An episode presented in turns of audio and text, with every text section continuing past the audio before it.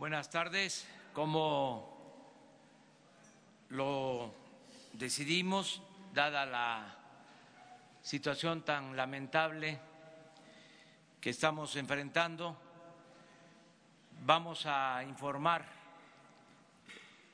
permanentemente sobre esta tragedia que duele al pueblo de México, a los mexicanos y también, debo decirlo, ha conmovido a pueblos y gobiernos del extranjero que han manifestado su solidaridad, su apoyo en estos momentos difíciles para nosotros. Vamos a informarles eh, de la siguiente manera. Primero, el ciudadano gobernador, como lo hizo por la mañana, va a dar un informe general de lo acontecido en las últimas horas. También, y es algo que nos importa mucho, eh, va a informarnos el doctor Jorge Alcocer sobre los heridos, porque el propósito es salvar vidas. En estos momentos es lo más importante de todo. Y posteriormente va a haber un informe de las procuradurías o de la Procuraduría General, en el caso de Hidalgo, y de la Fiscalía General de la República. Eh, los dos procuradores, Raúl Arroyo de Hidalgo y el fiscal Alejandro Hertz. Vamos a, a proceder de esta manera y eh, al final eh, la sesión de preguntas y respuestas. Gracias. Con su permiso, señor presidente, señoras y señores secretarios, compañeras y compañeros de los medios de comunicación, pues eh, ante estos hechos lamentables, en una coordinación muy estrecha entre los tres órdenes de gobierno, se ha procedido a llevar a cabo todas y cada una de las tareas que el presidente de la República instruyó esta mañana en las diversas reuniones de trabajo y de los anuncios que hiciera ante ustedes los compañeros de los medios de comunicación.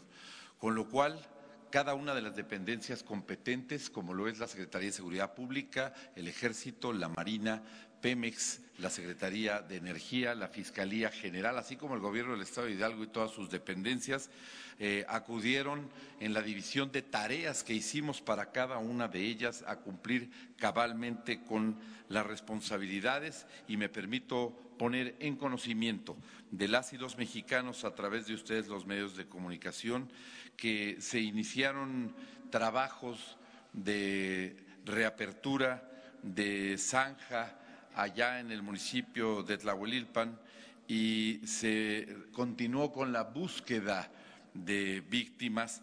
Desde las 14 horas arrancaron estos trabajos puntualmente con la asesoría de Pemex y el trabajo de las áreas de protección civil, federal y estatal. Asimismo, pues creemos que las condiciones en la comunidad son de, de calma, se ha dado certidumbre, creemos que estamos haciendo las cosas por el camino correcto y hemos pedido a la comunidad mucha tranquilidad ante obras que ve que vamos a hacer.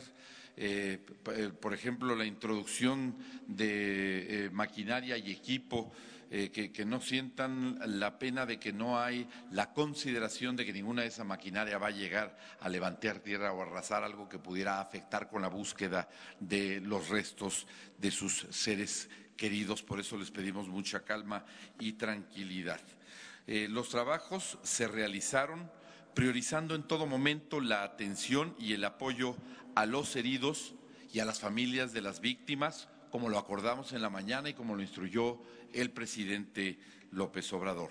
Al corte de hoy, sábado 19 de enero, a las 17 horas, el conteo es ya de 73 personas fallecidas, de las cuales cinco perdieron la vida en el lugar eh, y fueron hallados ahí sus restos y las otras cinco han perdido la vida ya en la atención médica y en el esfuerzo de la acción que se ha realizado para poderlos atender en esta acción coordinada. Y hemos eh, informado oportunamente a las familias, a los seres queridos para que conozcan sobre la situación de sus familiares. A manera de apoyo, el gobierno ha llevado féretros al sitio para resguardar los cuerpos y trasladarlos al lugar donde serán velados. Para agilizar este proceso, en coordinación con los presidentes municipales de la región, se expiden a la brevedad las actas de defunción correspondientes. El número de personas heridas es de 74 de las cuales 24 se atienden en los hospitales de Hidalgo y 50 han sido trasladados a hospitales de la Ciudad de México, Estado de México, Querétaro y Guanajuato, aunque cada caso se toma de manera particular y todos tienen un diagnóstico médico, la principal tarea ha sido estabilizar a las personas para continuar con los tratamientos correspondientes. Hemos realizado un recorrido a lo largo de muchas instituciones médicas, hospitales de la Ciudad de México y del Estado de México, donde se encuentran las personas afectadas por los trágicos hechos del día de ayer, para ver en qué condiciones se encuentran los heridos y en qué condiciones se encuentran las familias y poderles brindar el apoyo necesario.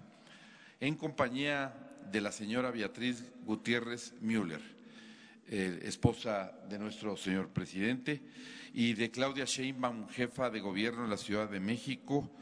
Hicimos algunos recorridos para garantizar la mejor atención médica, el medicamento, los gastos y todo el apoyo, tal como lo pidió el presidente, sin escatimar el apoyo para que las, los familiares de las víctimas puedan responder a esta situación. El apoyo para que puedan pernoctar, si es necesario, el tiempo que deban hacerlo mientras sus familiares están en tratamiento. Hoy se cuentan ya con 59 carpetas de investigación iniciadas en las agencias del Ministerio Público para asentar los datos de las víctimas. Y es importante resaltar la participación y compromiso de servidores públicos y funcionarios de los tres órdenes de gobiernos, mismos que, con los que hemos logrado atender en la comunidad a más de 300 personas familiares de los afectados quienes buscan a sus seres queridos y están atentos a los hallazgos de los restos humanos que van apareciendo en la medida en que la búsqueda avanza. Son muchas las vertientes de atención que se han puesto a disposición de las personas envueltas en esta gran tragedia. Desde un inicio que se activó el plan DN3 y los comités nacional y estatal de seguridad eh, se han coordinado con los directivos de los hospitales, las eh, jurisdicciones de salud, las áreas de protección y las coordinaciones médicas.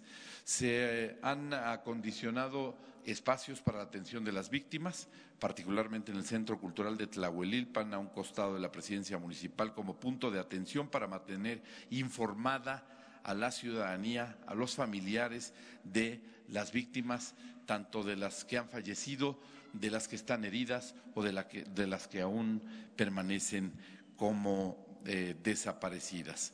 El accionar del Gobierno ha sido constante, pero hay muchas cosas incuantificables, como la solidaridad de todo un país, el apoyo y buenos deseos manifestados en las redes sociales y en los mismos lugares de los hechos dejan en cada hidalguense un sentimiento de gratitud y de esperanza. Muchas gracias a todas estas personas por ser el pilar de apoyo ante esta terrible tragedia.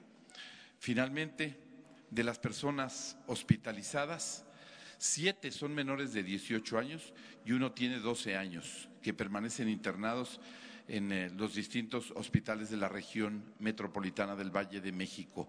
30 víctimas tienen entre 18 y 29 años, 36 tienen entre 30 y 54 años y una víctima tiene 63 años. La verdad de las cosas es que el panorama eh, se ha ido endureciendo para todos nosotros, para las y los mexicanos. A medida que han pasado las horas, la expectativa de encontrar más personas vivas, pues prácticamente va desapareciendo. De las que se encuentran heridas, se ha ido en muchos de los casos agravando la situación. Eh, ya vamos a comenzar con el traslado de algunos de los pacientes, sobre todo de los menores de edad, al Hospital Shinners en eh, eh, Galveston, Texas. Ya hemos llamado a la Fundación Michumao para que active los mecanismos y los protocolos para atender a pacientes quemados para comenzar ese traslado. Y pues hemos eh, tratado de que en todo momento ustedes, los medios de comunicación y todos los mexicanos, cuenten la información, con la información oportuna ante esta terrible situación, ante esta gran tragedia que enlutó a Hidalgo y enlutó a México. Por mi parte, señor presidente, sería todo. Muchas gracias.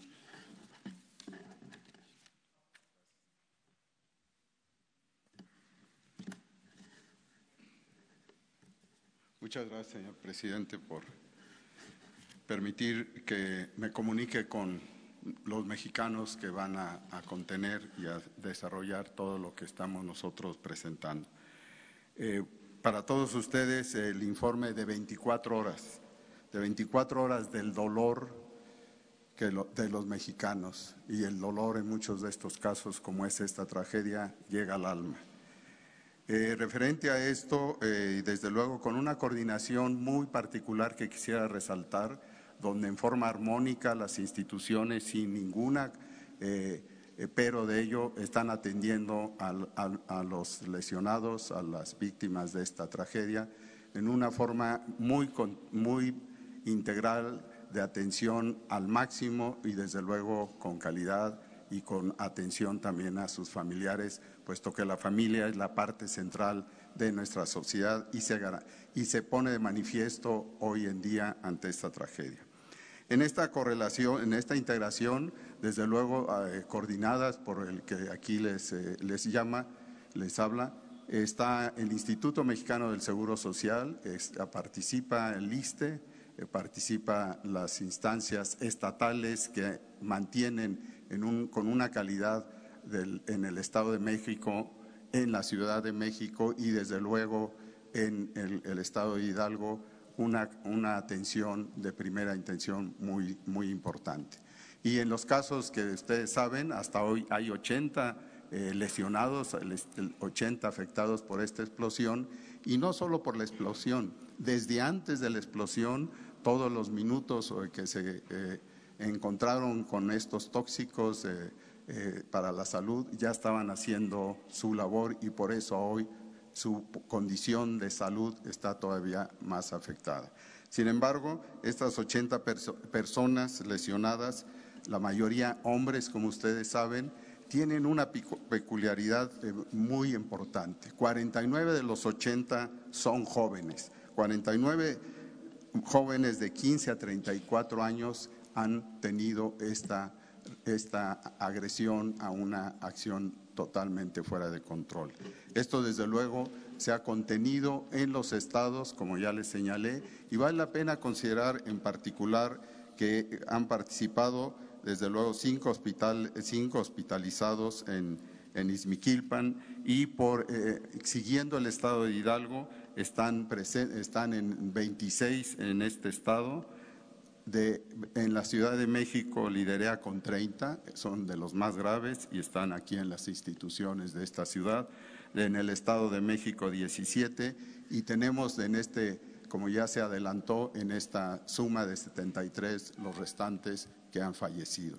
Quiero mencionarles que desde el punto de vista médico tenemos el día de hoy, implementamos en esta coordinación eh, a tres objetivos. Uno, visitar, lo hicimos en, prácticamente en todos los eh, hospitales que están eh, ya mencionados, los hicimos viendo el estado crítico de los pacientes, médicamente viendo su, su, devenir, su perspectiva, su pronóstico, y aunque es esto reservado y en muchos de estos casos será en las primeras 48 horas el, el, este, el devenir más, eh, más importante, hay esperanzas, hay acciones eh, que se están consolidando para darle, como se los expuse en el segundo objetivo de esta visita, a sus familiares en un acto de contención, de acompañamiento, de intercambio de ideas muy necesarias y en las cuales expresaron notablemente eh, los familiares, entre otras cosas, su agradecimiento a cómo están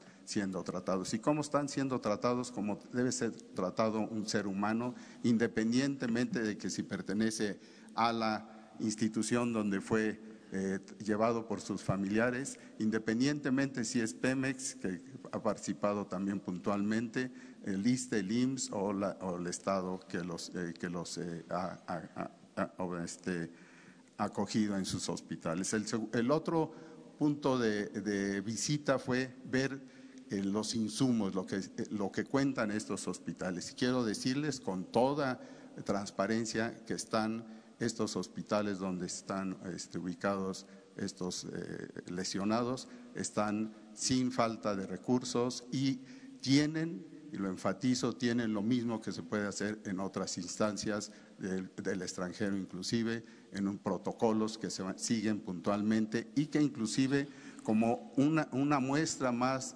de lo inédito de nuestras acciones en este nuevo gobierno, eh, vamos a tener eh, si ustedes lo conocen, una, eh, una eh, particular este, vuelco a lo que se llama la atención en, los, en las unidades de emergencia, lo que se conoce como el famoso triage, que en este caso va a ser reforzado para dar todavía con más posibilidades que algunos de estos pacientes logren salvar la vida y mejorar su futuro con una capacidad adecuada. Como ustedes saben, hay que tener en este caso de este manejo de especialistas la pretensión, la perspectiva de que son salvables estos individuos, estos seres humanos, a pesar de que biológicamente pareciera que no, pero basado en su juventud y en el apoyo de su familia y de los médicos mencionados, vamos a trabajar y, en forma inédita eh, hemos propuesto hacer dos grupos, dos grupos de especialistas, los más importantes especialistas que en el país tienen experiencia en estas, en estas acciones, donde emergencia y desastre se, suman. Eh, de siete a diez de estos médicos en la Ciudad de México, uno de estos grupos, y desde luego el otro en Hidalgo. Y así en esta estrategia que es obligada desde el punto de vista ética y médico, vamos a tener mayores posibilidades de vida e inclusive de reubicación de algunos pacientes del estado de Hidalgo, como está haciendo progresivamente si fuese necesario para esto. Esta es una este, nota que les quería yo dar, que les quiero decir que lo continuamos en una forma integral, como ya les mencioné, coordinada y con un orgullo para México que se puede hacer porque está apoyado por no solo por las secretarías de salud, sino por la población que siempre están a la vanguardia de estas acciones donde el corazón y la solidaridad son importantes. Muchas gracias.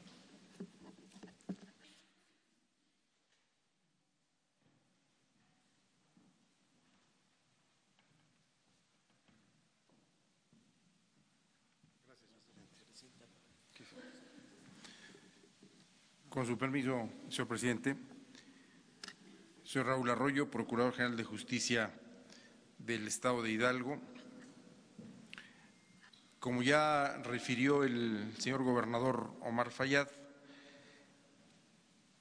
la instrucción fue desde el primer momento de este trágico evento el organizar un trabajo que permitiera ofrecer soluciones en todos los aspectos que se vieron afectados por eh, los hechos que son de todas y de todos ustedes conocidos. De tal suerte que a partir del día de ayer a las 20 horas, con un equipo de 60 peritos, 80 agentes de la Policía de Investigación y 25 agentes del Ministerio Público, más fiscales especializados y funcionarios de la Procuraduría, se formó un equipo que se trasladó al municipio de Tlahuelilpan a efecto de resolver todas las eh, necesidades que se planteaban desde el punto de vista de la Procuración de Justicia. Una vez que se tuvo la autorización de los organismos de protección civil y de Pemex, nuestros peritos, personal especializado, pudo entrar al predio alrededor de las 4.15 de la mañana. Se ingresó con cuatro grupos de ocho peritos cada uno en materias de criminalística, antropología, genética, topografía y química, para que se pudiera eh, dar cobertura a toda el área del siniestro. Una vez hecho el recorrido de estos eh, peritos, se encontraron seis cuerpos completos y 57 restos de personas que presentaban quemaduras en grado de carbonización y parcialmente calcinados. La búsqueda concluyó en una primera fase a las 11.15 del día de hoy y a partir de ese momento se concentraron los restos humanos para empezar el trabajo de identificación. Estos restos, 63 en total, conforme al protocolo de actuación aplicable, se evaluaron, se logró identificar de manera inmediata, porque las condiciones lo permitían, a nueve personas, tres fueron reconocidas de inmediato y entregadas a sus familiares. Y en otros casos se ha eh, iniciado el contacto con las diferentes familias para lograr el reconocimiento de los otros tres que eh, así lo permiten.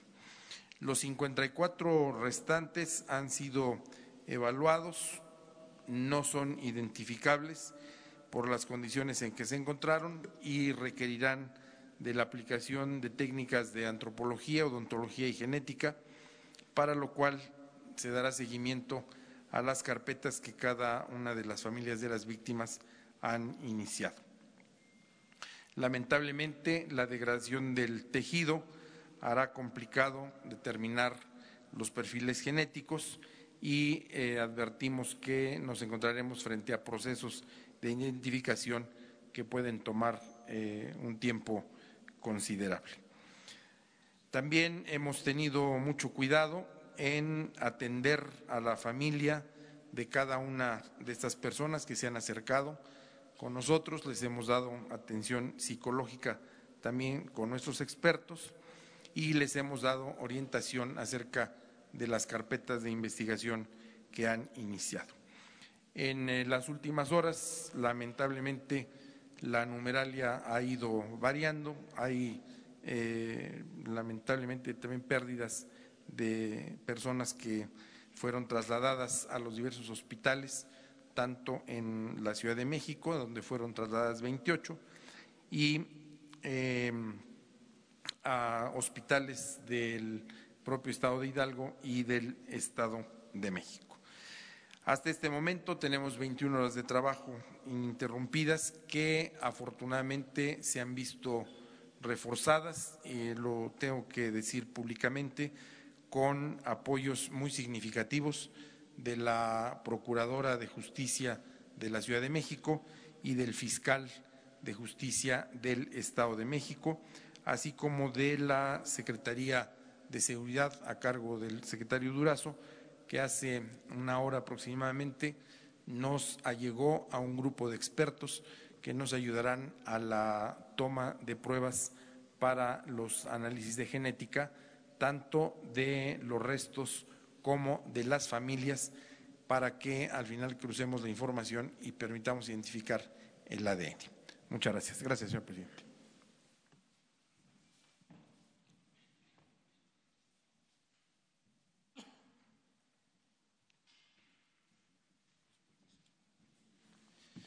Eh, queremos informar a ustedes que la Procuraduría del Estado está dedicada a la identificación de los restos de las personas que se encontraban en esa área. El Ministerio Público Federal está haciendo el análisis de la secuencia de los hechos. Tanto los agentes del Ministerio Público como la policía, como los peritos, están estableciendo las primeras hipótesis de lo que ocurrió en el momento del siniestro. Estas primeras eh, diligencias quiero que ustedes las tomen como lo que son, información preliminar que se va a ir configurando conforme vayamos avanzando. ¿Qué es lo que nos dicen los datos que hemos obtenido? en el momento del siniestro, e, ese ducto estaba cargado con gasolina de muy alto octanaje.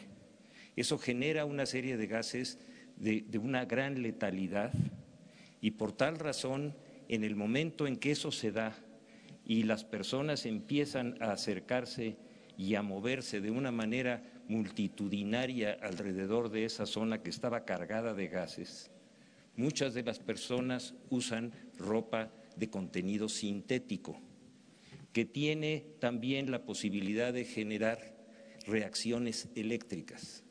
Ese es un principio de investigación no es una contundencia ni un resultado final. Ese movimiento de tantas personas en una área cargada de gases y que además de los contenidos líquidos pudo haber generado esa explosión. Esa es la primera información de carácter pericial que tenemos que se puede ratificar o rectificar conforme vayamos avanzando. Estas son las primeras horas. Nosotros tenemos la intención, y eso ha sido el criterio del Gobierno de la República, del señor presidente, de ir informando todo lo que se vaya avanzando, sin que esto signifique que sea contundente. Esa es la primera impresión que tenemos de carácter pericial. Mañana vamos a comenzar con las testimoniales y conforme vayamos avanzando, lo vamos a ir dando a conocer a todos ustedes. Hasta ahorita eso es lo que tenemos. Muchas gracias. Muy bien, pues eh, hemos eh, decidido transparentar todo el proceso para llegar a la verdad sin ocultar absolutamente nada. Por eso eh, vamos a estar informando a través de ustedes a los mexicanos, a los ciudadanos de nuestro país. Abrimos, si les parece, la sesión de preguntas y respuestas.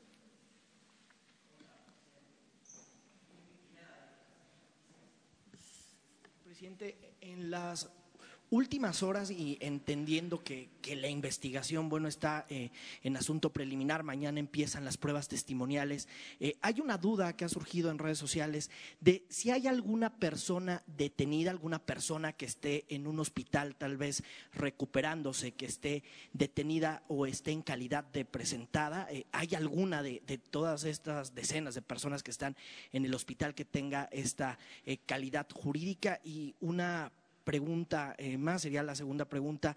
Eh, ¿Se va a reforzar esta zona de Hidalgo? ¿Habrá un operativo especial en Hidalgo más allá de lo que ya venía anunciando la semana pasada de reforzar toda esta zona? ¿Habrá algún despliegue más, algún despliegue con policía estatal, con policía federal eh, en esta zona? Bueno, vamos a que los procuradores, en este caso el fiscal, a ver, Es que tenemos ahí un problemita con el audio porque varios estamos en vivo. No, no, no, hay ninguna persona ni detenida ni indiciada. Si lo hubiera, como ya quedamos, nosotros los vamos a informar. No va a haber ninguna actuación que no, no sea compartida con toda la población Eso es lo que merece un asunto tan grave como el que tenemos. Ninguna persona hasta este momento tiene calidad de indiciado, ni hay una detención previa, ni hay ninguna diligencia de esa naturaleza. De eso pueden estar ustedes seguros. Gracias. Acerca del reforzamiento de la vigilancia en los ductos. En, esa localidad. En todos los estados donde se dan estas prácticas eh, hay desplegada una acción de vigilancia, ya ustedes eh, conocen eh, sobre este plan, que es la base para soportar el desabasto que se origina con las tomas clandestinas. Si no se contara con la vigilancia, no podríamos eh, garantizar el abasto de combustibles, porque eh, tendríamos que mantener abiertos los ductos a sabiendas de que eh, se roban diariamente, como lo hemos dado a conocer, hasta 1.100 pipas diarias, el equivalente a 1.100 pipas diarias. Es esta disyuntiva, es optar entre eh, seguir igual, este, tolerando, permitiendo que se sigan robando eh, bienes de la nación y ahora pues eh, con mucho dolor, decir, provocando este tipo de eh, desgracias. Por eso decidimos eh, enfrentar eh, el flagelo de robo de combustibles con las tomas clandestinas en todos los ductos. Entonces, para poder eh, garantizar que no falte eh, el abasto, ha sido fundamental la participación de las Fuerzas Armadas, eh, del Ejército, de la Marina, de la Policía Federal. Y hay un despliegue en los ductos principales del país. Si es necesario, vamos a reforzar esta estrategia de vigilancia. Lo segundo, entre otras cosas que se está haciendo, es eh, aumentar eh, la capacidad de transportación de combustibles, porque hay eh, combustible, hay gasolinas, hay diésel, tenemos buenos inventarios, pero en los puertos, porque no se puede eh, transportar ese combustible eh, por los ductos, dada la situación eh, crítica de las tomas clandestinas, que son tomas clandestinas y tomas de ductos completos por parte de quienes han llevado a cabo estas acciones eh, de robo de combustible y de la tolerancia, por decir algo que se ha venido dando en los últimos tiempos. Entonces, eh, ¿cómo aumentar la capacidad de transporte de combustibles? Eh, estamos por adquirir eh, carros tanques para eh, adicionar, para aumentar la capacidad de transporte de, eh, combustibles en un 25%. Nada más en el caso de las gasolinas, para tener siempre ese referente, consumimos 800 mil barriles diarios y queremos comprar carros tanques para eh, transportar 200 mil barriles. Esto va a significar un incremento de alrededor del 25% eh, de la capacidad actual para el transporte. No es el momento, pero vamos a hablar de todo. Este, solo adelanto que eh, la mayor parte de los ductos eh, tienen más de 30 años y en los últimos tiempos, en las últimas tres décadas, prácticamente no se construyeron nuevos ductos para gasolinas, para diésel, a pesar de que creció la demanda. Este ducto, donde se dio esta desgracia, es de los años 70. El ducto principal que transporta 160 mil barriles diarios de Tuxpan a Escaposalco, también de 1974. El ducto de Salamanca a León es de 1952. Empezó a operar en el 52. Y así están. Pero además, eh, remendados, parchados por eh, eh, estas perforaciones que se hacen para las tomas clandestinas. Y lo tercero, en general, hablé de la vigilancia, hablé de aumentar la capacidad de transportación, que les digo, estamos capacitando a conductores porque ya se tienen eh, las primeras eh, pipas, las primeras unidades contratadas, van a empezar a llegar para eh, que resolvamos problemas de abasto. en la Ciudad de México hemos ido avanzando en la normalización del abasto, pero tenemos problemas en el Bajío, tenemos problemas en eh, Jalisco en otras partes. Entonces, eh, por eso la necesidad de empezar a transportar em, gasolinas y diésel con eh, las nuevas unidades. yo espero que para la semana próxima ya estemos este, transportando en eh, estas nuevas unidades, en carros tanques, en cisternas. Eh, vamos a estar ya eh, ayudando a aliviar el problema del desabasto en algunas partes. Eso es lo segundo. Y lo tercero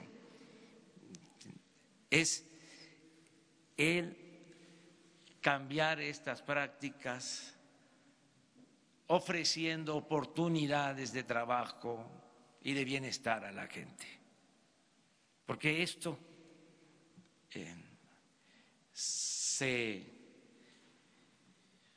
ha presentado, eh, se ha originado por el abandono de la gente.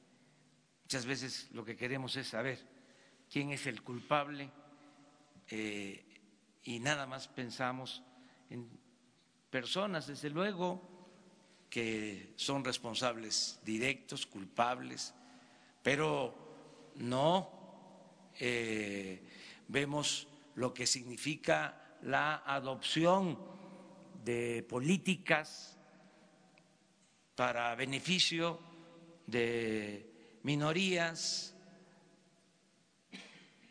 que han empobrecido a la gente, que han empobrecido al pueblo durante mucho tiempo se dejó sin oportunidades de trabajo, de bienestar a la gente. Duele mucho que fallecidos, que heridos sean jóvenes, pero ¿qué se ha hecho por los jóvenes? Lo único que se hizo fue etiquetarlos de ninis que ni estudian ni trabajan, como si fuese culpa de ellos, no han tenido oportunidades, se ha llegado al extremo de rechazar a los jóvenes que quieren ingresar a las universidades con la mentira, el pretexto de que no pasan el examen de admisión. Miles de jóvenes rechazados durante el periodo llamado neoliberal en los últimos 36 años. Eso tiene que cambiar. Por eso vamos a seguir eh, dando oportunidades de trabajo, que la gente no tenga necesidad de dedicarse a estas actividades ilícitas, peligrosas, y que puedan salir adelante con trabajo y con bienestar. Esas son las tres acciones que tu pregunta me permite este, eh, dar contexto a todo lo que se está haciendo.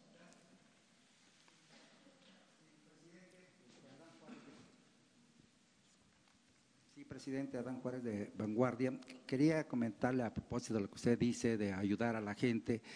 Eh, muchas familias que han sido afectadas por este, este, pues, esta situación trágica se preguntan si usted, su gobierno, les ayudará económicamente, pues no solamente con, los, este, con las medicinas, sino económicamente con algo más sustancial a manera pues de enfrentar pues su situación en la que se encuentra que normalmente es muy humilde y vemos ahí que es mucha gente que lleva lleva sus bidones pero pues se llevan unos cuantos litros y con eso pues obviamente no no no no superan su pobreza, ¿no? Y el segundo, eh, usted dice que los, bueno, que los ductos los va a cerrar. Yo quisiera preguntarle si esto va a ser definitivamente los ductos ya, este, abur, como dice, ¿no? No, no se pueden cerrar los ductos este, porque no podríamos eh, distribuir los combustibles. Además hay algo también que no es lo más importante, pero que se tiene que tomar en cuenta. Eh, transportar combustibles por ductos es lo más eh, económico. Luego son los ferrocarriles, luego los buquetanques y luego las pipas en costo. Nosotros eh, estamos optando por las pipas porque consideramos que hay que normalizar la situación de lo más pronto posible, pero no se puede eh, dejar de utilizar los ductos, hay que reforzarlos. Ya se está eh, analizando la posibilidad de fortalecerlos con una tecnología que se está eh, probando del Instituto Mexicano del Petróleo, una nueva tecnología, para que resistan las agresiones, eh, para que si se pincha este, no eh, se puedan tener éxito y que no sea fácil de poner esa válvula que permite tener esta toma eh, clandestina y extraer combustible. Ya estamos en eso, eh, pero esta acción es de mediano plazo. desde luego que tenemos que eh, darle mantenimiento, reforzar los ductos, pero en el corto plazo estamos normalizar la situación. Y esto es comprando las pipas, los carros tanques de 30 eh, mil, 40 mil, 60 mil eh, litros cada uno, eh, hasta llegar a, a, mover una cantidad adicional, repito, de 200 mil barriles. Las víctimas y sus familiares van a tener todo nuestro apoyo todo nuestro apoyo, los familiares de las víctimas, porque es muy doloroso. Eh, estamos hablando de pérdidas de hijos, eh, de esposos, de quedan viudas, quedan huérfanos, eh, y es gente, como tú lo dices, muy pobre. Esa es la desdicha, ¿no? Desdicha de esto, que es la gente más pobre. Eh, por eso eh, no se trata de señalar, de acusar así a la ligera. Hay que ver las circunstancias en que se dan las cosas y por eso repito lo de la mañana. Eh, nosotros vamos a enfrentar estos problemas eh, atendiendo las causas. Si hay trabajo, si hay bienestar, va a haber paz, va a haber tranquilidad en el país. Lo que se necesite.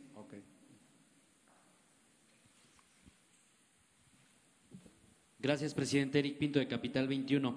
Eh, yo quisiera hacerle dos preguntas. La primera de ellas es si cabría la posibilidad de pensar que estos hechos que ocurrieron ayer en Hidalgo y uno más en, Querétaro eh, pudieran ser provocados para desestabilizar la estrategia que su gobierno está implementando de combate al combustible. Y la segunda es preguntarle si eh, podrían contemplar también ustedes, a como lo ha propuesto el sector empresarial, vigilar todos los ductos con drones. Básicamente eso. Gracias. Bueno, la, primera pregunta acerca de si es eh, actos de sabotaje por que se les está enfrentando a los que se dedican a estas actividades ilícitas, eh, nosotros no descartamos ninguna eh, posibilidad, eh, solo que corresponde a la Fiscalía General la investigación, también con absoluta libertad e independencia. Vamos a a que se sepa la verdad y se castigue a los responsables. En cuanto a que nos hagan cambiar de estrategia, no, no, porque no queremos relaciones de complicidad. El gobierno no va a establecer componendas ni relaciones de complicidad con nadie. El gobierno va a actuar con rectitud y con honestidad. Cero tolerancia en cuanto a la corrupción y a la impunidad. No vamos a permitir en las circunstancias más dolorosas y difíciles, no vamos a ceder. Tenemos que limpiar al país de corrupción. Si no, no vamos a salir adelante. Nos los van a reclamar nuestros hijos, nuestros nietos. No va a haber cuarta transformación si eh, damos marcha atrás. Ya inició este proceso de cambio y va a continuar. Y vamos eh, a lograr el propósito. Estoy seguro de que se va a acabar la corrupción en el país. Y estoy optimista por dos razones. Primero, porque el pueblo de México es un pueblo honesto, un pueblo bueno, trabajador. Primero eso. Y segundo, porque la corrupción se ha extendido en México, ha proliferado, porque se ha promovido de arriba hacia abajo. Entonces, si ya no hay corrupción arriba, vamos a poder limpiar por completo el gobierno de corrupción. Acerca de los drones, se tiene tecnología. Ya en su momento vamos a informar, porque ya hemos hablado de esto, de lo que se gastó en eh, la compra de tecnología en Pemex para supuestamente garantizar la seguridad de ductos. Se compraron hasta aviones, helicópteros, eh, lanchas y mucho de ese equipo no fue utilizado o a pesar de que se detectaban las fugas, como ya lo hemos dado a conocer, eh, se mantenían abiertos los ductos, sonaba la alarma y no era atendida. No es nada más un asunto de tecnología, es un asunto de voluntad eh, de que las cosas cambien. Las dos. Sí, buenas tardes, gracias. Eh, presidente, preguntarle en cuanto a la actuación, del ejército, porque hay un poco de dudas sobre si el ejército hubiera o no podido eh, acordonar la zona, en fin. ¿En qué momento decían que en una primera etapa había poca gente? ¿En qué momento pues se vieron rebasados por la cantidad de gente que llegó, que dicen que eran como 800 personas?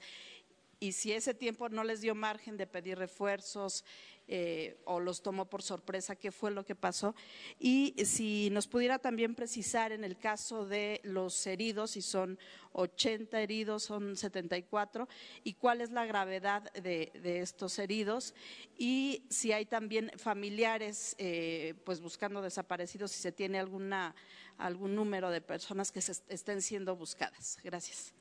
Bueno, este, acerca de lo primero ya se habló en la mañana el general secretario explicó la circunstancia en que se eh, presentaron los hechos. La información que yo tengo, que coincide con el reporte que ha presentado, ha presentado la Secretaría de la Defensa, eh, el general Luis Crescencio Sandoval, es de que no era posible eh, detener a las personas, eh, eran muchos y se actuó con prudencia.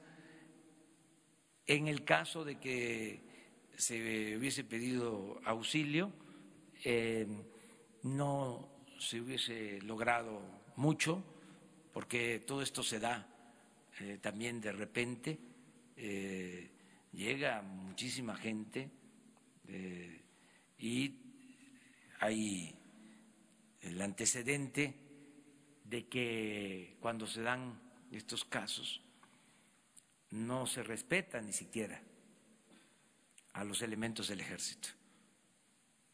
Se enfrenta a la población. Este, hay otros eh, casos sobre esto Em, sé que existe esta polémica, respeto ese punto de vista de que por qué el ejército no eh, enfrentó a la población. Yo estoy más por la postura que asumió el ejército, porque eh, nosotros no podemos eh, enfrentar estos actos con medidas coercitivas. No podemos este, reprimir, o sea, porque eh, el detener significa en un momento dado este, desatar eh, una represión. Además, además muy riesgoso y no se tenían todos los elementos. Es que un caso de estos pues hay imágenes eh, en donde es muy difícil eh, poder controlar a la gente. Ahora hay una versión, hay muchas versiones, hay quienes dicen que se anunció que iban a regalar eh, gasolinas. he estado escuchando esa versión con todo respeto, este, pienso que em, ya es una práctica eh, establecida. Me duele decir que esto se daba con frecuencia, dando menos de cinco años a la fecha. Por eso eh, los recipientes y sucede lo mismo en otras partes. Eso no se puede ocultar. Eso no significa condenar a la gente. Hay que eh, explicar las circunstancias en que se dan estos hechos, lo que lleva a la gente, lo que empuja a la gente a actuar de esta manera. Pero no es que de repente se corrió la voz, van a regalar eh, gasolina como si fuese la primera vez. Eh, no, este, toda esa eh, zona y no solo ahí, porque tampoco se trata de estigmatizar un municipio, una región, un estado. Es un problema general. Hay vestigios de tomas clandestinas a lo largo de todos los ductos. Eh, siempre se encuentra. Y eso corresponde investigarlo a la Fiscalía General, pero ahí mismo donde se dio el siniestro, ahí eh, seguramente hay eh, vestigios de tomas clandestinas. Entonces, em, actuó bien el ejército. Em, nosotros hemos dicho siempre que eh, queremos el apoyo del ejército, lo necesitamos, eh, con el giro que el propio ejército eh, está dando de atender asuntos de seguridad nacional, pero también asuntos de seguridad interior y de seguridad pública, respetando derechos humanos y con el uso eh, adecuado, correcto, prudente de la fuerza. Yo estoy eh, en eso de acuerdo con la actuación del Ejército, de la Marina, eh, de las Fuerzas Armadas. Siempre he sostenido que el soldado es pueblo uniformado, que no se debe de estigmatizar y ya el que está portando un uniforme es un represor. No, no es así. Me gustó mucho, lo digo, eh, eh, la exposición de hoy del general secretario ante esta pregunta, que por qué no se usó este, la fuerza o este, por qué eh, no se enfrentó a la gente y la manera en que él lo respondió, pues fue eh, muy claro. Eh, no se trata de confrontarse con los ciudadanos, menos en las circunstancias en que se presentaron los hechos. Y esto es lo que vamos a seguir haciendo. Eh, precisar la cifra de, heridos y si hay desaparecidos. Este, tú advertiste de que se habló de 74 eh, eh, heridos y el doctor habló de 80. esto es lo que tú este, advertiste, yo también. Este, le vamos a pedir al doctor que nos explique eh, por qué eh, se tiene esta cifra. Sí, muchas gracias, presidente. Es muy sencillo.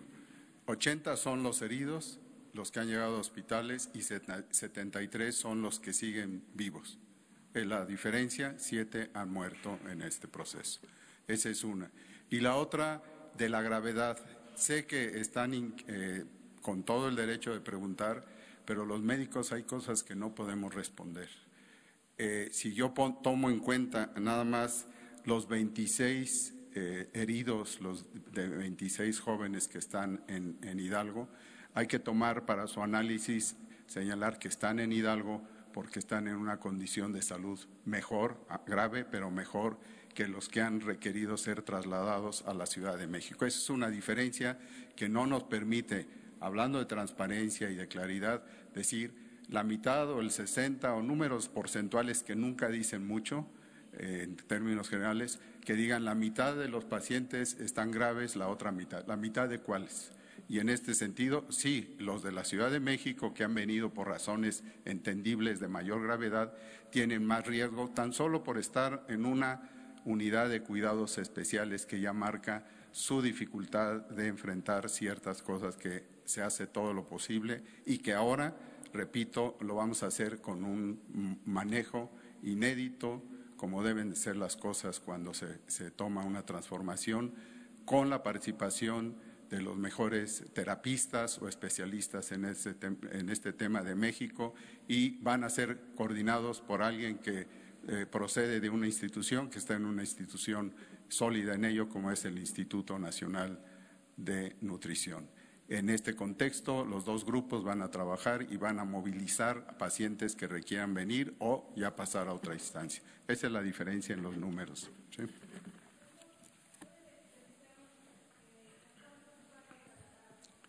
Eh, en, el corte que tenemos de las cuatro de la tarde, solo uno fue trasladado eh, en esos momentos, pero esto desde luego es dinámico y en este momento estoy seguro que no, no va a quedar ninguno con esa potencialidad de ser trasladado, sí lo necesito, pero no hay una cifra en el momento.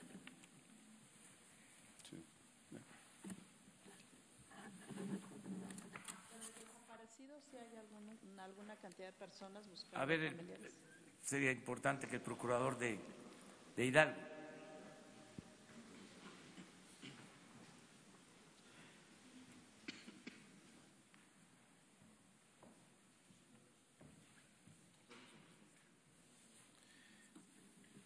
Voy a precisar el término. En este momento tenemos personas no identificadas quizá venga eh, posteriormente alguien que denuncie o que dé aviso de que no aparece un familiar en los hospitales, que no aparece entre las personas identificadas o que venga alguna otra causa. Pero en este momento tenemos personas no identificadas. Gracias. Voy a reiterar las cifras. Tenemos 63 eh, restos que, eh, de los cuales fueron, eh, fue posible identificar a tres y tenemos 54 restos que van a ser procesados como personas no identificadas. No, no, no. No, no. Son, es la cifra global. Los 54 corresponden a los restos que se encontraron dentro del predio. Hoy tenemos otras personas que han fallecido, pero que como ha quedado explicado, fue posteriormente en hospitales. Gracias. Si les parece, una más, porque mañana vamos a estar aquí a las 7. Sí, buenas tardes, señor Y además, porque sí tenemos eh, trabajo así Sí, Daniela este Barragán, sin embargo, eh, seré breve. Eh, hace unos días vimos unas imágenes de personas destazando vacas robadas de un camión en una carretera y también eh, en 2017 eh, también tuvimos este asunto de, eh, de, la gente saqueando tiendas, también por, por, el caso de la gasolina. Preguntarle a qué atribuye usted estos fenómenos colectivos, si es fragilidad de un Estado de Derecho y qué le puede decir a la gente que, participa en estos actos. Y por otro lado, el director ejecutivo del Coneval ha, señalado el día de hoy que no es suficiente eh, abordar ese tipo de problemas con programas de transferencias, sino que él lo atribuye un poco más a un asunto de una impunidad histórica en este tipo de casos. Preguntarle qué, qué opina al respecto y una más para el gobernador de Hidalgo.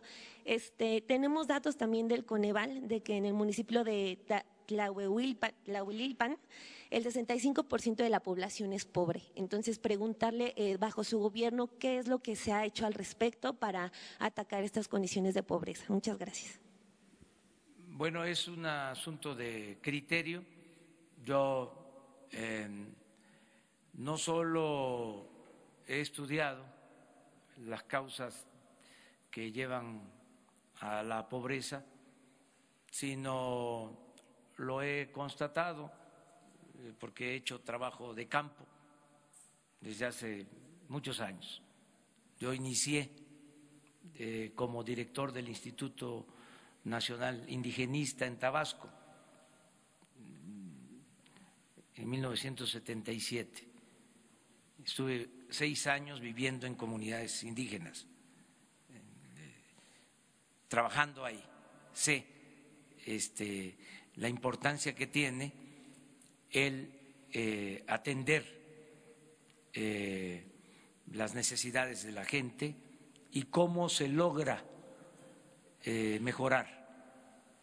Si hay esta intervención del Estado, si hay un Estado con dimensión social, cómo se logran mejorar las condiciones de vida y de trabajo, cómo la gente a pesar de la pobreza, no pierde la esperanza, no cae en la frustración, porque está esperanzada, está esperando algo.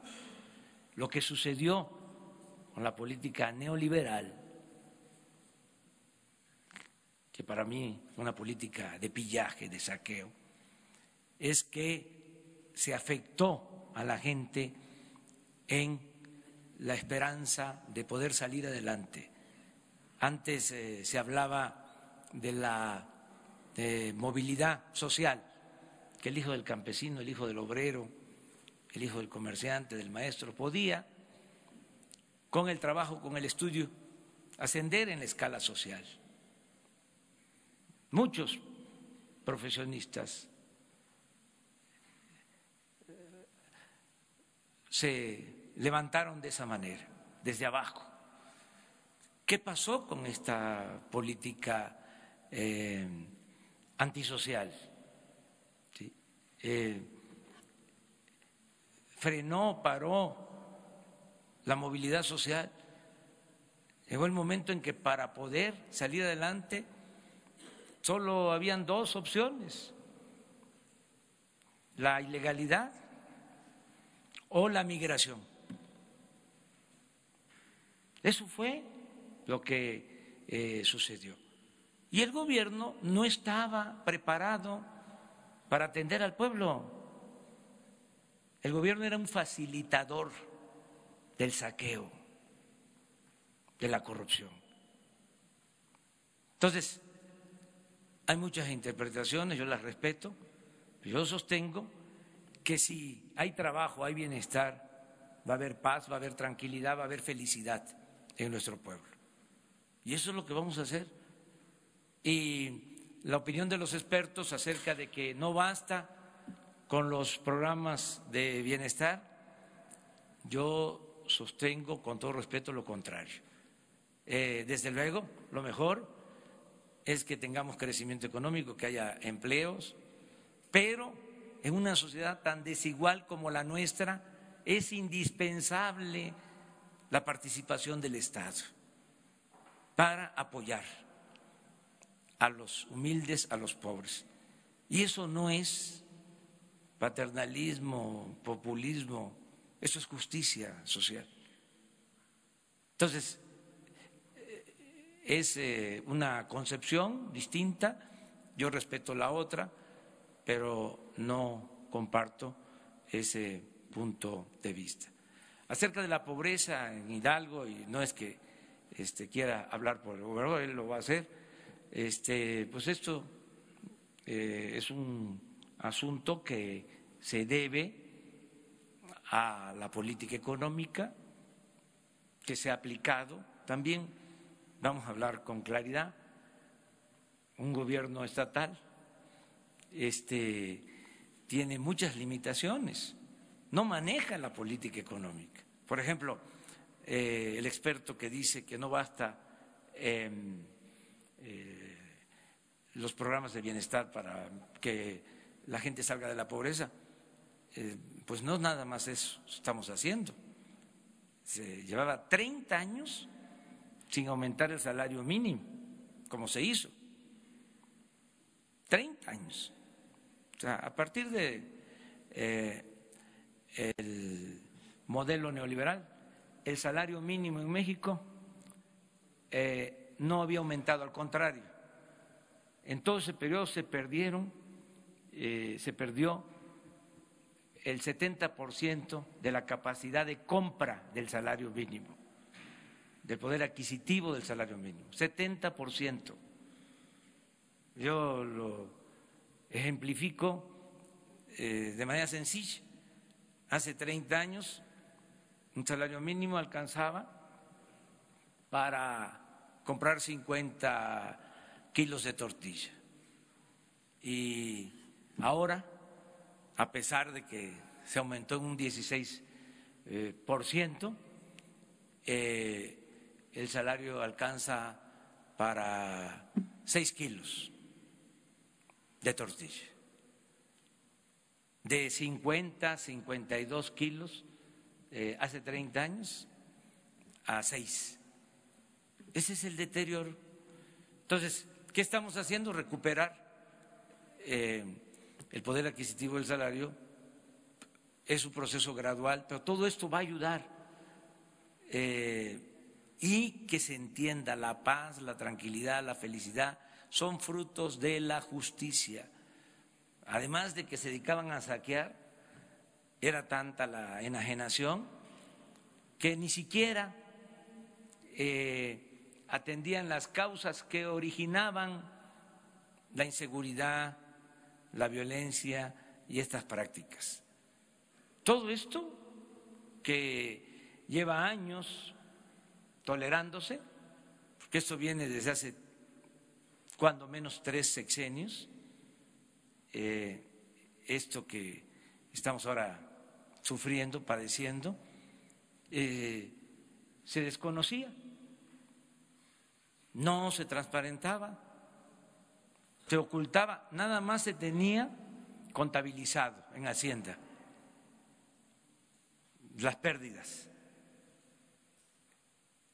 Y ya en su momento vamos a hablar de otras prácticas, porque es esto, pero es también eh, lo que tiene que ver con el crudo, lo que tiene que ver con el petróleo crudo, lo que tiene que ver con la energía eléctrica, lo que tiene que ver con el abasto de medicamentos. Bueno, hace dos días hablábamos de la contratación de las 700 pipas, que se entregue el anticipo y no se entregan las pipas ni se devuelve el anticipo y Pemex no presenta querella.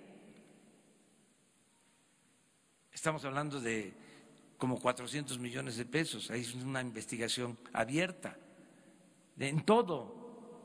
Es una corrupción generalizada, por eso tenemos que este, seguir adelante en el combate a la corrupción. Yo quiero darle la palabra al gobernador de Hidalgo para que terminemos la conferencia. Gracias, señor presidente. Para combatir la pobreza día a día hacemos muchas cosas. Y una combinación de, de programas y acciones que van concatenados y persiguen un mismo fin. Promovemos la inversión en el Estado. En los dos años que llevo desde que rendí protesta como gobernador, llevamos más de 46 mil millones de pesos de inversión nacional extranjera. Diversificamos la inversión no solo atendimos la inversión con los Estados Unidos, nos fuimos a Canadá a traer capitales de Asia, de China, de Japón, de Europa, de Sudamérica. Esa diversificación fue muy útil. Esto genera empleos, empleos formales. Si ustedes ven las cifras que el, país ha presentado de empleo en el cierre del año pasado, ustedes verán eh, que estamos por encima de la media nacional a la alza. Mientras eh, eh, había cifras de empleo que caían, las de Hidalgo van a la alza porque estamos este, creando fuentes de empleo y oportunidades. Pero los combinamos con los programas sociales. Nosotros tenemos un programa para jóvenes que se llama eh, eh, Mi primer empleo, mi primer salario, en donde vinculamos a los jóvenes universitarios de las universidades públicas que tengan un promedio para que eh, los enlazamos con las empresas que están invirtiendo para que trabajen y les pagamos durante seis meses ese, ese empleo y tenemos un programa que se llama Pon tu negocio, yo te apoyo para meterle recursos a los emprendedores, al emprendedurismo, para que nuestros jóvenes, nuestras mujeres, madres, jefas de familia y los adultos mayores que les cuesta tanto trabajo conseguir un empleo tengan una oportunidad para poder iniciar su propio negocio. Entonces, combinamos una serie de cosas. Eh, hemos tenido que tomar medidas muy drásticas. Yo se las platiqué en su primer visita a Pachuca al presidente López Obrador. Este, nos tuvimos que amarrar fuerte el cinturón, muy duro. Tuvimos que suprimir oficinas completas, secretarías completas. El gobierno de Hidalgo no tiene oficina de representación en el Distrito Federal. Estamos a 90 kilómetros. ¿Para qué necesitamos una oficina de representación en el Distrito Federal que tiene una estructura como si fuera una secretaría? Eliminamos una oficina de representación que se tenía en el extranjero que tampoco le dejaba absolutamente nada positivo al Estado. Desaparecimos la Secretaría de Planeación como tal. Este, que desaparecimos muchas áreas de apoyo este, las secretarías privadas, este, las coordinaciones de asesores y todas estas plazas y estructuras. Suprimimos 1.700 plazas de la nómina del gobierno de Hidalgo para que esto nos permitiera, además, por la planeación y por el buen ejercicio de las finanzas del Estado, subir la calificación durante toda la historia, cuando menos lo que yo recuerdo, Hidalgo siempre estuvo con signo negativo. Y en estos dos años, hoy Hidalgo tiene una calificación de estable. Entonces, es una combinación entre es lo que desde el gobierno y esta implementación de esta política económica, qué es lo que ha pasado con este municipio. Este, el, municipio está en una zona em, muy singular en la región de Tula, y digo muy singular porque es una región que se ha visto eh, modificada sustancialmente por el establecimiento hace 40 años de una refinería de Pemex allí en esa, en esa región. ¿Y qué es lo que le hace falta a los municipios? Fuentes de empleo. Y donde no se pueden llevar las inversiones, les hace falta aplicar programas sociales. Tiene que ser una combinación. No puede ser estrictamente verlo con un sentido económico, sino hay que verlo, eh, es un sentido económico con un fundamental sentido social para que ambos puedan generar oportunidades. Y pues apenas llevamos 24 meses, ahí vamos. Entonces, mañana eh, a las 7 de la mañana y a las 6 de la tarde. Este, y ya el lunes eh, solo a las 7, si les parece. Muchas gracias, la verdad, porque es fin de semana ¿no? este, para ustedes y agradecerles que estén aquí cubriendo. Muchas gracias.